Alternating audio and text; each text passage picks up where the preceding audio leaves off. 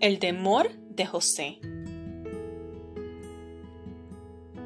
Y al tercer día les dijo José, Haced esto y vivir. Yo temo a Dios. Génesis 42, 18.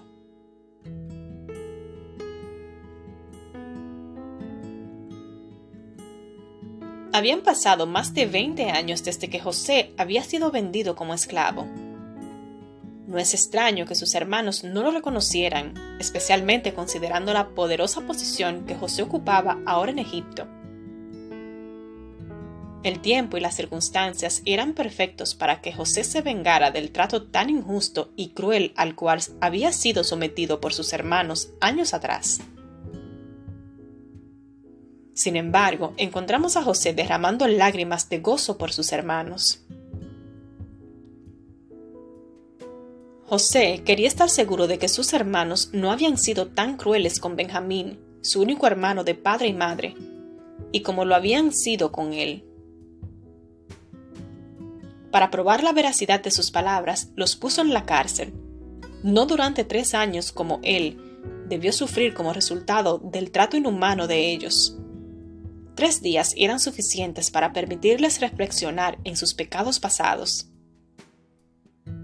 José nos enseña cómo responder ante las injusticias y el maltrato. No estaba lleno de rencor, sino que poseía una actitud perdonadora. ¿Cómo reaccionas cuando tienes la oportunidad de vengarte de alguien que te ha hecho daño? El temor que José tenía por Dios lo llevó a reaccionar con misericordia para con sus hermanos. Su manera de responder nos deja ver que José los había perdonado cuán importante es que tengamos la disposición de perdonar, a reconciliarnos con quienes han tomado ventaja sobre nosotras. Necesitamos cultivar un espíritu reconciliador, una actitud perdonadora incluso antes que nos pidan disculpas. Si tal espíritu te resulta difícil de lograr, solo recuerda las misericordias que Dios ha tenido contigo cuando José pudo ver en su pasado la mano guiadora de Dios, todo deseo de venganza se desvaneció.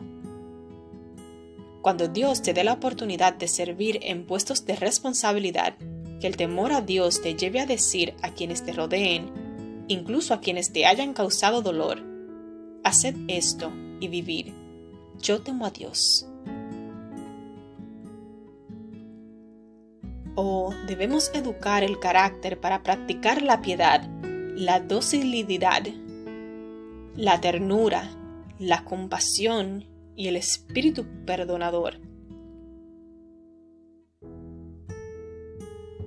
Al abandonar la vanidad, la conversación insensata y las burlas, no nos harán fríos, antipáticos y antisociales.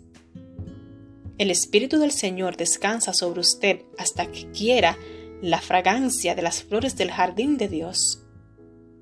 Hoy es un buen día para rogar a Dios que nos dé un espíritu perdonador.